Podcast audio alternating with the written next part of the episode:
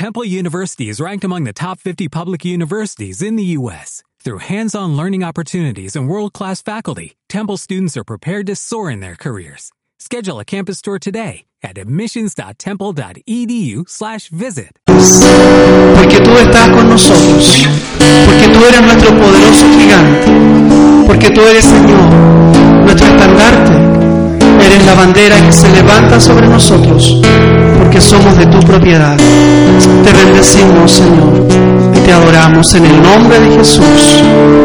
Amén. Amén.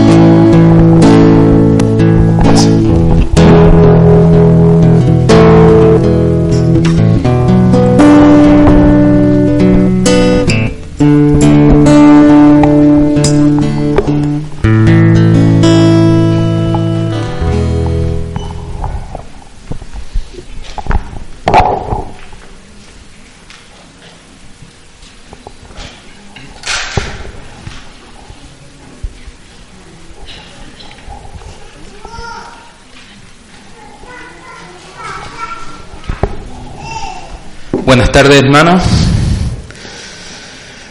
Tomen su posición.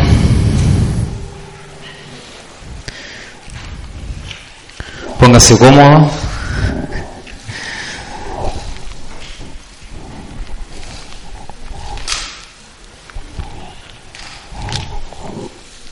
Eh, que, que es lindo el, peso que se siente eh, de compartir su palabra. Qué, rica esa sensación de sentirse necesitado aparte del Señor. Eh, es la única opción que tenemos, es la única esperanza que tenemos, es la única fuente a la cual podemos acudir. Eh, la verdad que toda esta semana estaba bien eh, inquieto, pensando, pidiéndole al Señor una palabra precisa, la palabra justa, y la busqué de muchas formas. Y la verdad que el Señor hace como quiere, un día me despierta por la noche y pone una palabra clara, precisa y directa en mi corazón, eh, la cual fue muy, muy ministrado. Y es lo que quiero compartir con ustedes.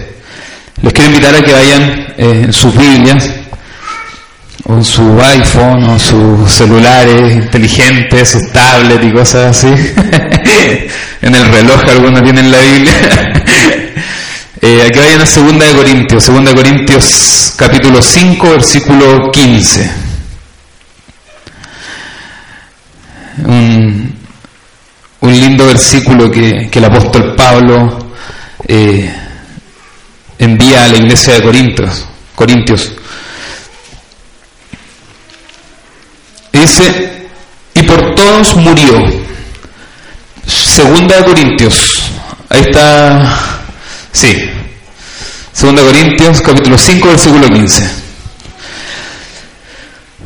Y por todos murió, para que los que viven ya no vivan para sí, sino para aquel que murió y resucitó por ellos.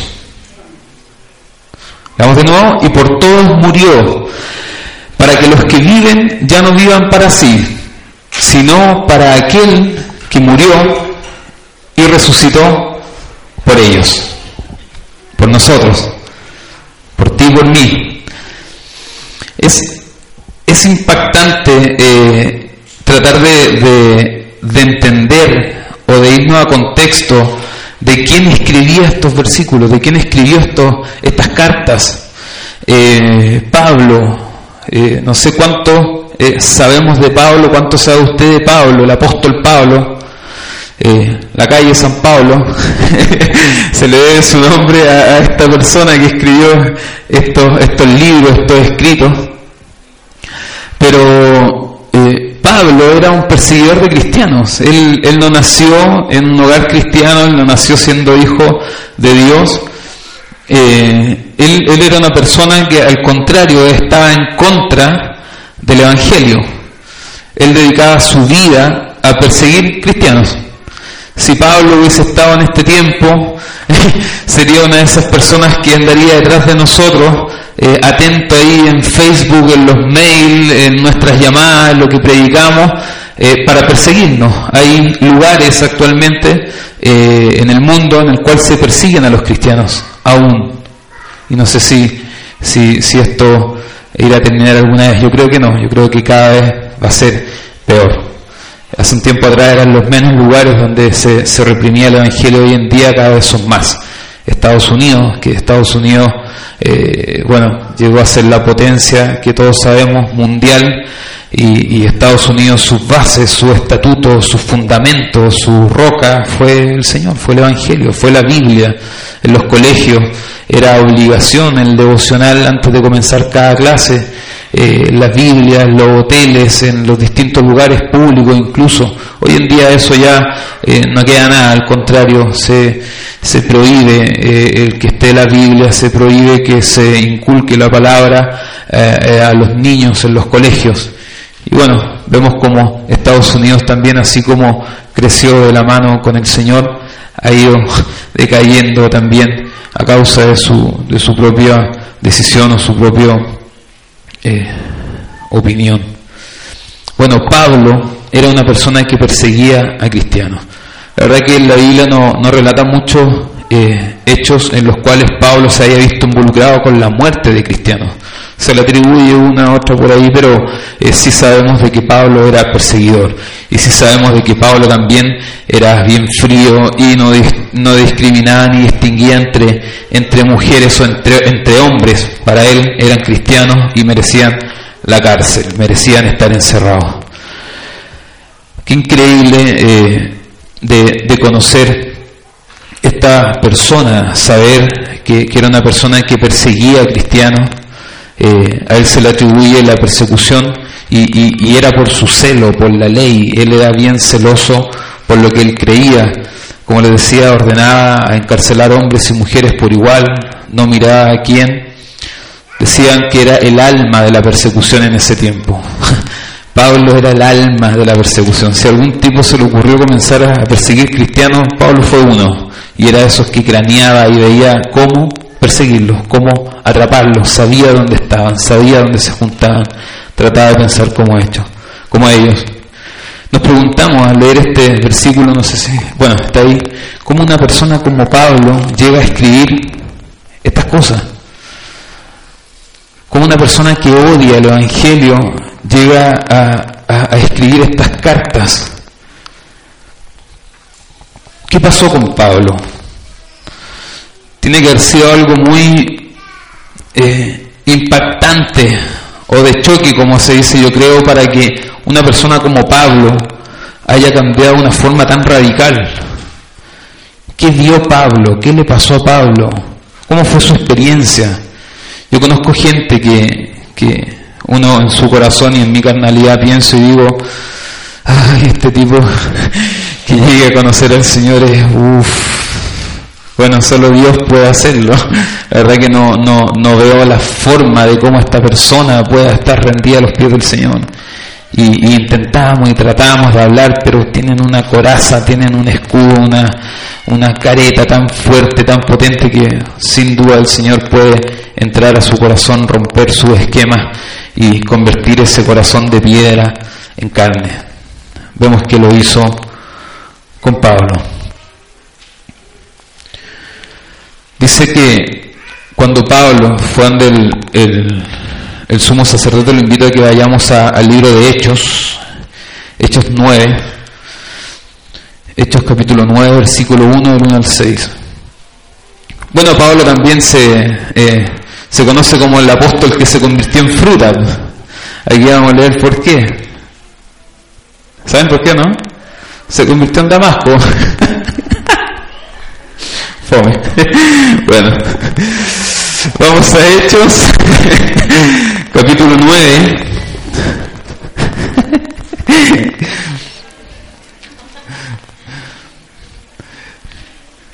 y aquí nos habla acerca de la conversión de Pablo.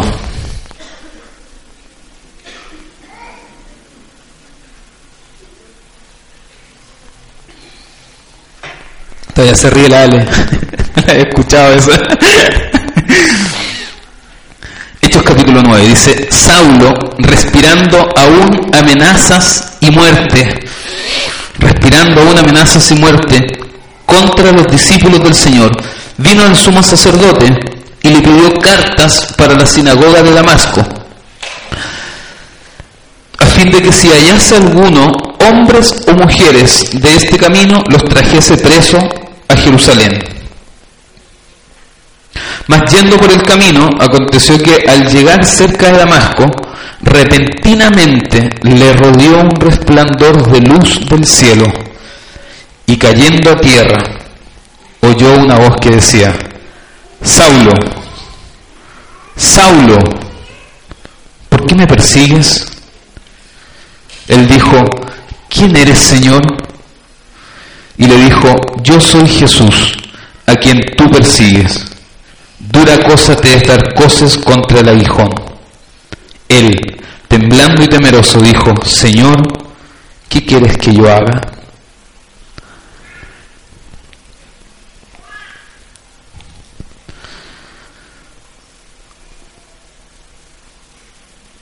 Sabemos de que Pablo, eh, tampoco la Biblia nos da eh, con certeza, claridad de que Pablo haya conocido a Jesús compartido con él.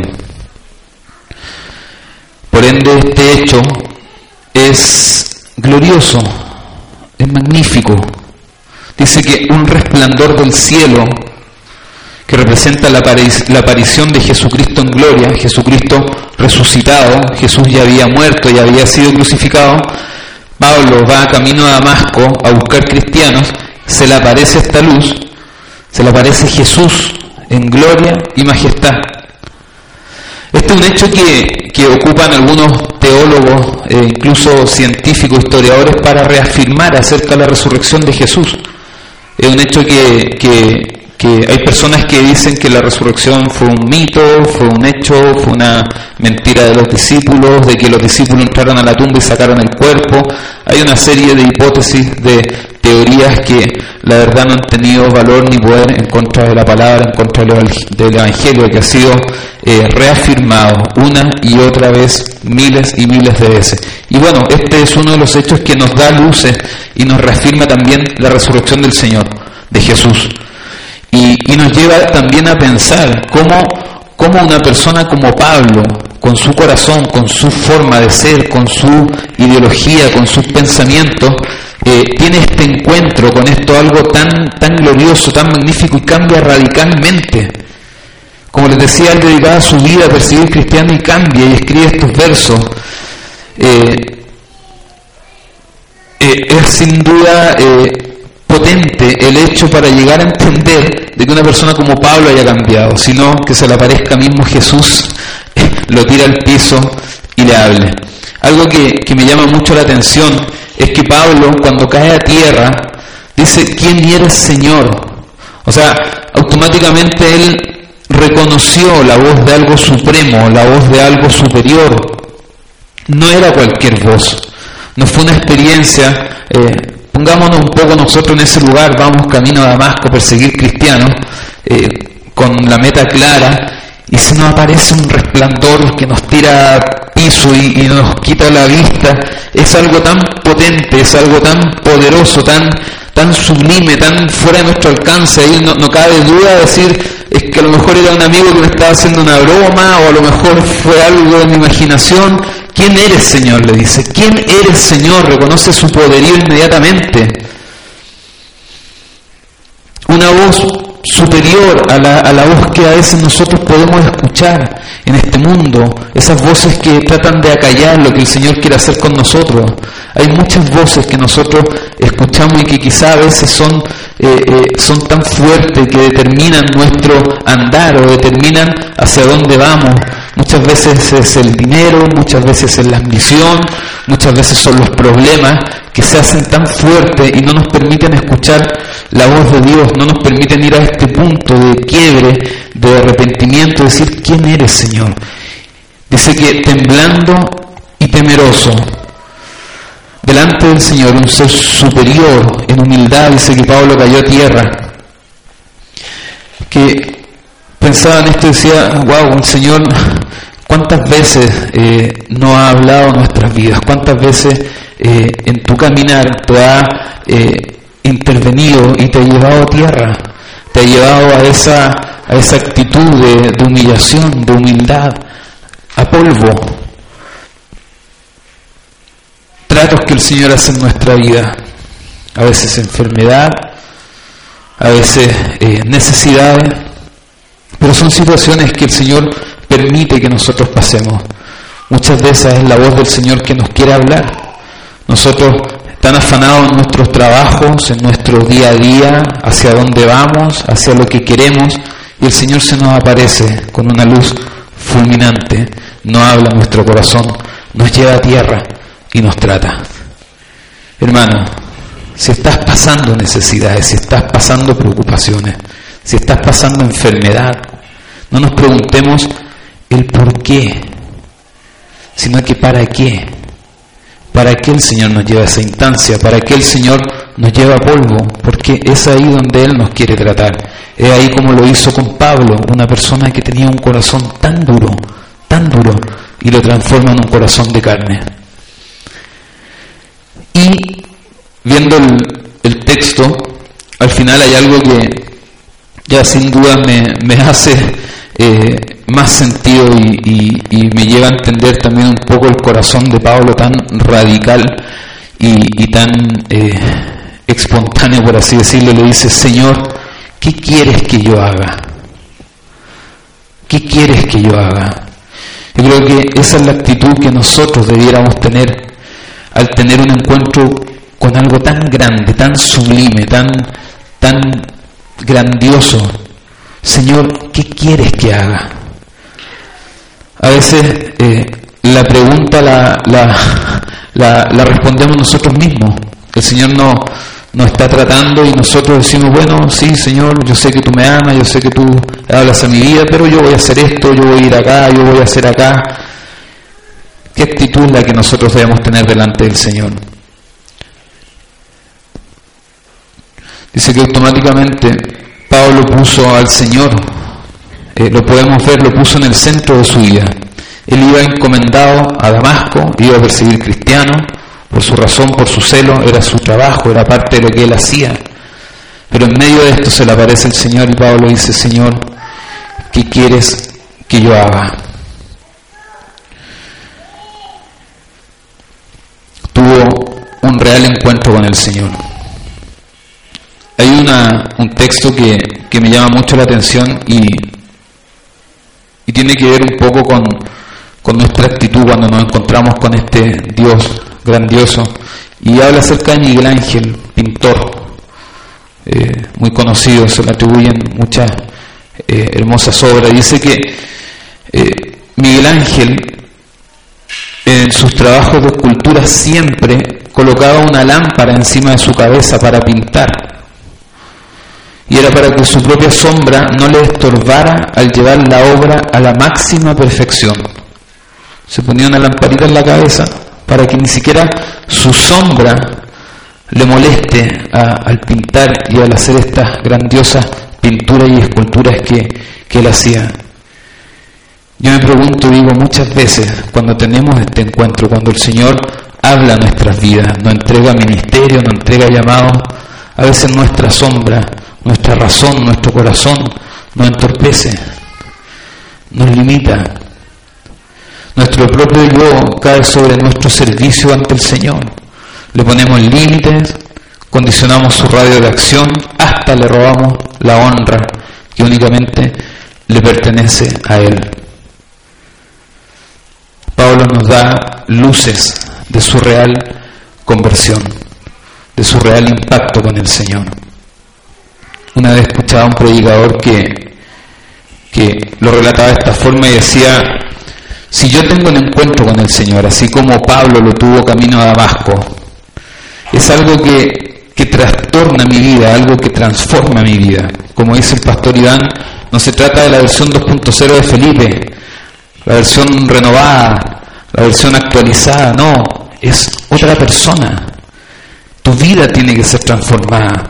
Es como, es como que si yo dijera que, que, no sé, venía llegando acá a la iglesia y, en la esquina pasó un Transantiago y me atropelló y, pasaron todas las ruedas por sobre mí, pero pucha, me paré, me sacudí, vine y estoy aquí predicando y usted piensa y dice, este tipo está loco está, está mintiendo. Lo mismo pasa con el Señor. Yo digo, ¿qué es más grande? ¿Qué es más fuerte? No puedo decir tener un encuentro con algo tan grande que no transforme mi vida. Se tiene que ver, es evidente, es lógico, yo lo veo y es una nueva persona. No piensa como antes, es otra persona. Antes perseguía a cristiano, hoy en día lleva el Evangelio. Antes no quería nada con el Señor, hoy en día todos los días rendido a sus pies. ¿Cómo era nuestro pasado? ¿Cómo éramos antes nosotros? ¿Está ese cambio? ¿Está ese, esa transformación, esa renovación? Cuando un hombre es ejecutado tras ser hallado culpable de un delito capital, la ley no tiene más peso ni reclamo sobre él. ¿Por qué? Porque el tipo ya pagó. Lo mismo sucede con un cristiano que ha muerto en Cristo, quien pagó todos los castigos por mis pecados y resucitamos a una nueva vida en él. La vida divina queda, perdón, la justicia divina queda satisfecha por completo y el acusado queda completamente libre de cualquier castigo adicional. Dios, Jesús, toma el centro de nuestra vida. Él está al medio. Nuestra vida ya cambia. Podemos entender estos textos que, que Pablo comparte y dice que ya no vivo yo, más Cristo vive en mí.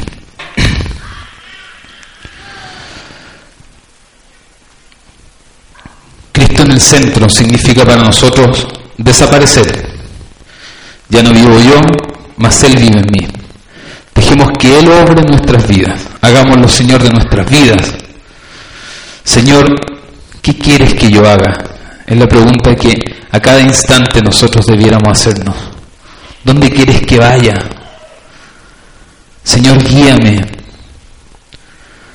¿Realmente le damos el centro nosotros al Señor en nuestra vida diaria? ¿Le preguntamos sobre nuestros planes, sobre nuestros proyectos?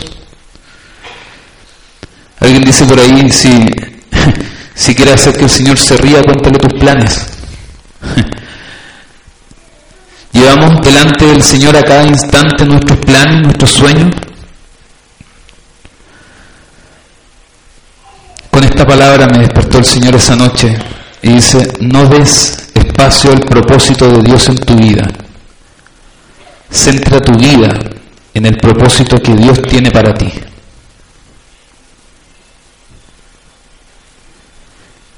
No des espacio al propósito de Dios en tu vida.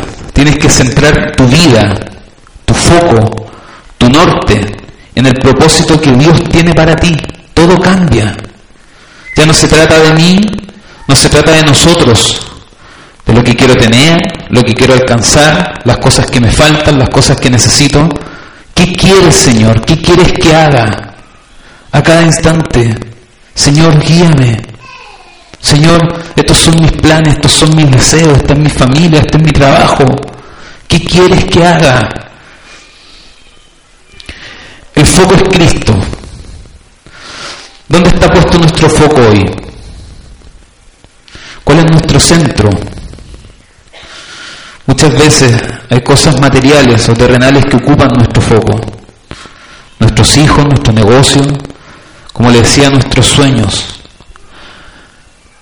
¿A quién miramos para caminar? ¿Cuál es el real centro de nuestra vida hoy? ¿Cuál es la imagen que miramos al levantarnos cada día y a caminar? ¿Qué miramos cuando vamos a nuestro trabajo? Cuando estamos en nuestra casa, ¿cuál es nuestra guía? ¿Cuál es nuestro ejemplo? ¿Lo que el mundo nos enseña? Mi propia voz, Cristo en el centro de nuestras vidas, así como lo hizo Pablo. Necesitamos el señorío de Dios. Necesitamos acomodarnos a su reino. ¿Qué siervo le dice a su amo qué hacer? ¿Qué esclavo le dice a su dueño cuándo y cómo? Por mi trabajo en el medio o fauna musical, eh, he tenido la oportunidad de conocer a mucha gente, músicos, ministros, líderes, pastores, gente muy hermosa. Y una vez, no una vez, varias veces me ha pasado que he hablado con personas, con músicos que tienen tremendos talentos, que, uno los ve y dice, qué, qué gracia más especial o tremenda se derramó sobre tu vida, los talentos que el Señor entregó, eh, qué dones más hermosos. Eh, le dio vida, le dio familia, lo puso en un contexto, en un lugar, en un tiempo especial, el Señor lo creó. Converso con ellos y, sí, sí, me dice, no, yo bien, sí, sí, yo toco, yo hago esto, yo hago esto otro, hice esto, toqué aquí, toqué con este otro, alcancé este escenario, toqué en el Festival de Viña, hice todas estas cosas, sí. Aquí bien, hermano, amén, amén. ¿Y, y te congregas actualmente? ¿Qué, es de tu vida cristiana? ¿Qué es de, tu centro? ¿Cuál es tu foco? ¿Te estás congregando? No, la verdad que, mm, o sea, quiero parar un tiempo porque tengo hartas cosas que hacer y mi familia y mi hijo y tú sabes por el trabajo, este mandante, tengo que tocar. Pero sí, ah, estoy consciente que, no estoy bien y, y no sé, más adelante yo cacho que me voy a congregar y voy a empezar a ir a una iglesia, pero yo no quiero cargo, ¿ah? No, no quiero ni un cargo, yo simplemente voy a ir y me voy a sentar y voy a recibir porque necesito recibir y, y escuchamos personas así. No, no, no, a mí déjenme aquí nomás. El Señor me dio talento, entregó llamado, entregó ministerio, evangelistas, misioneros, pastores, personas fervientes en la oración, entregó palabra y le decimos al Señor, no, no, yo, yo por ahora, déjeme aquí en la banca nomás, yo estoy bien aquí y cuando yo decida voy a ejercer el ministerio que tú pusiste en mí.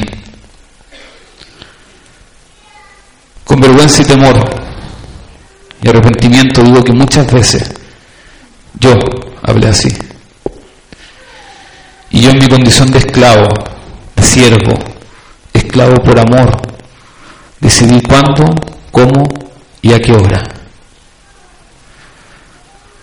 Señor, ¿qué quieres que yo haga? ¿Qué quieres que yo haga, Señor? ¿Alguna vez oraste, en aquí, Señor, úsame? ¿Alguna vez le dijiste al Señor, envíame a las naciones? Dame la oportunidad para predicar tu palabra. ¿Alguna vez le pediste al Señor que te usara? En tu trabajo, en nuestras familias, nuestros colegios, universidades, a cada instante, el Señor nos da la oportunidad de ejercer lo que Él un día puso en nosotros. Esos talentos, esos dones, deben estar cada día rendidos a los pies del Señor. ¿Qué quieres que haga, Señor? Dedica tu tiempo y tu vida al Señor y Él se encargará de proyectarte más allá de la eternidad. ¿Quieres que tu vida tenga sentido? ¿Quieres dejar un legado a tu familia? Dedica tu tiempo al Señor, tu vida y ministerio, y Él se encargará de proyectarte más allá de la eternidad.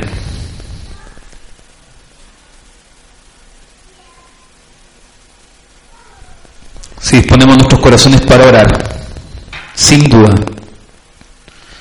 se lo afirmo y se lo aseguro, Dios va a venir y va a comenzar a compartir su corazón contigo. Ministerios nacerán. Comenzaremos a ver la necesidad que hay a nuestro alrededor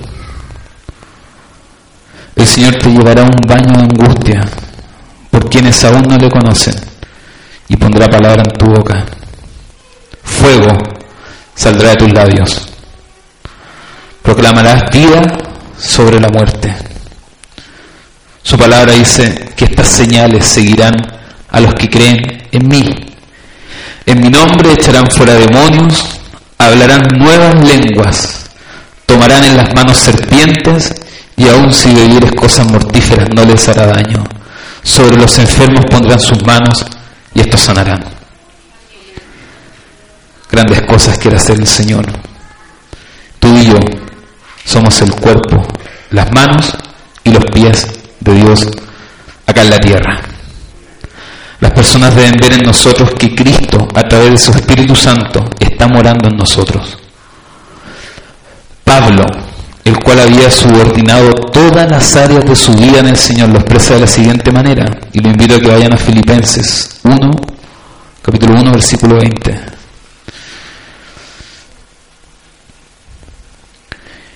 Y dice, conforme mi anhelo y esperanza, escribe Pablo, que en nada seré avergonzado, sino que con toda confianza, tanto ahora como siempre, Cristo será exaltado en mi cuerpo, sea por la vida o por la muerte, porque para mí el vivir es Cristo y el morir es ganancia.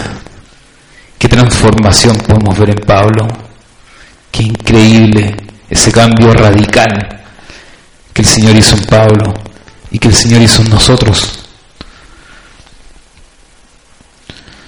Necesitamos, hermanos, ser quebrantados para dejar que Cristo sea el centro de nuestras vidas. Necesitamos ir cada día a los pies del Señor, a cada instante. A veces nosotros como, como cristianos, como hijos del Señor, nos sentimos cómodos y ejercemos ministerio, hacemos cosas, seguimos caminando en esta vida y, y a veces pensamos de que eso de arrepentirse y ir a los pies del Señor es para la gente que no conoce al Señor, o eso se hace una vez. Yo lo hice cuando tenía eh, siete años en, los rayitos de sol, los embajadores, y ya no necesito hacerlo porque yo ya, hermanos, cada día, cada día tenemos que ir a ese encuentro de salud gloriosa en nuestras vidas para llegar a decirle, Señor, ¿qué quieres que haga? Les aseguro les aseguro que las cosas van a cambiar. Con esto no estoy diciendo que los problemas se acabarán. No estoy diciendo que se solucionarán todas las cosas que nos aquejan. No.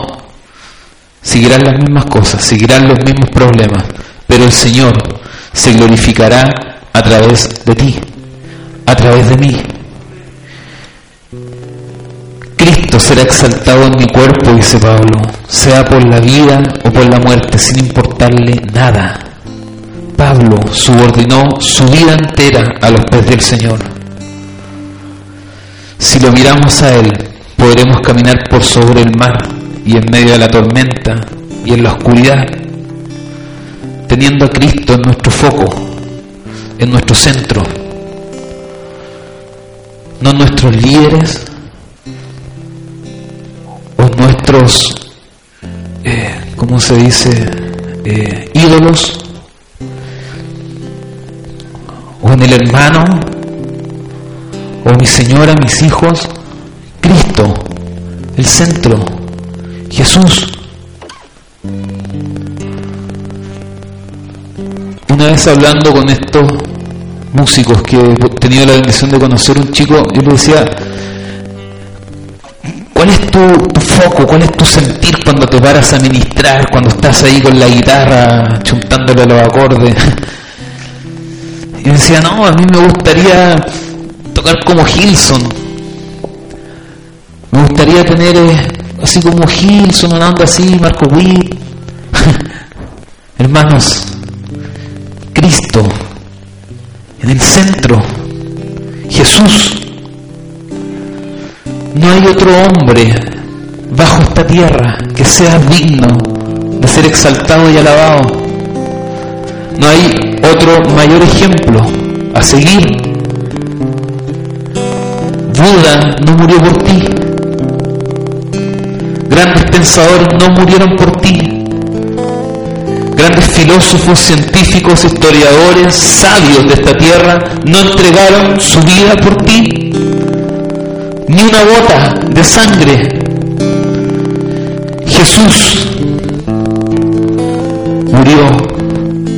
Jesús pagó la deuda que tenía que recaer sobre nosotros. El peso del pecado del mundo lo llevó a la cruz por ti y por mí. Es el centro. Jesús es mi guía. Jesús es mi luz.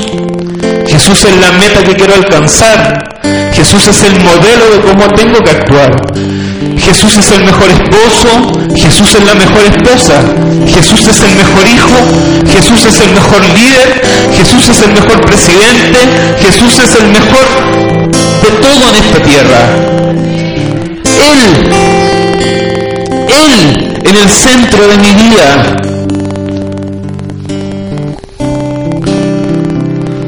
Si lo miramos a Él, dejaremos que tome el control de nuestra familia esos problemas que te aquejan, esa petición que está en tu corazón. Él la quiere transformar. Él se quiere glorificar.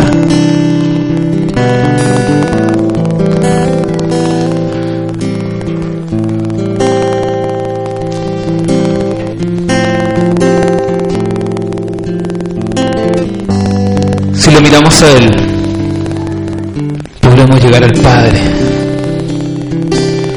Hermano, te invito a que en esta mañana, en esta tarde, cambiemos el foco. Ese foco que está vuelto en nosotros, porque todo el mundo lo hace, porque en todos lados se nos dice que tenemos que preocuparnos por las cosas que tenemos que tener, por los estudios, la universidad, las cuentas de fin de mes y vamos dejando el Señor de lado y mi trabajo, mi trabajo, mi trabajo, mi trabajo y dedico mi vida al trabajo y llego a la casa enojado por el trabajo y al otro día sigo trabajando y sigo y sigo y Jesús lo dejamos allá. Démosle el lugar que tiene que ocupar en nuestra iglesia, nuestra congregación no va a haber renovación ni avivamiento, ni ningún despertar, hasta que no lo dejemos quebrantarnos una vez más y cada día delante del Señor. Póngase de pie y cierre sus ojos.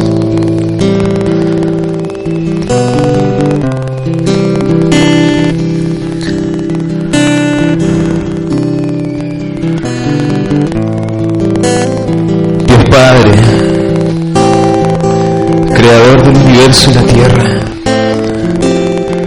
Señor, tú que nos diste la vida, tú que nos formaste en lo oculto, en lo íntimo, tú que conoces cada célula de nuestro cuerpo, tú que puedes contar nuestros cabellos, tú que conoces donde nacen nuestros pensamientos. Tú que conoces las más profundas de nuestras motivaciones. A ti oramos, Señor. A ti nos rendimos, Dios Padre. A ti vamos una vez más para que nos quebrantes, para que nos ministres, Señor para que te glorifiques en nuestra vida. Te necesitamos, Señor.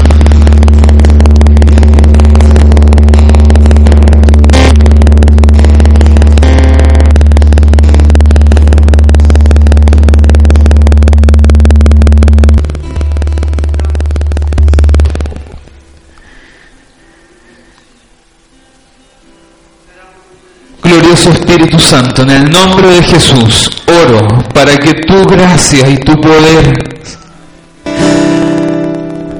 nos inunde, nos ahogue.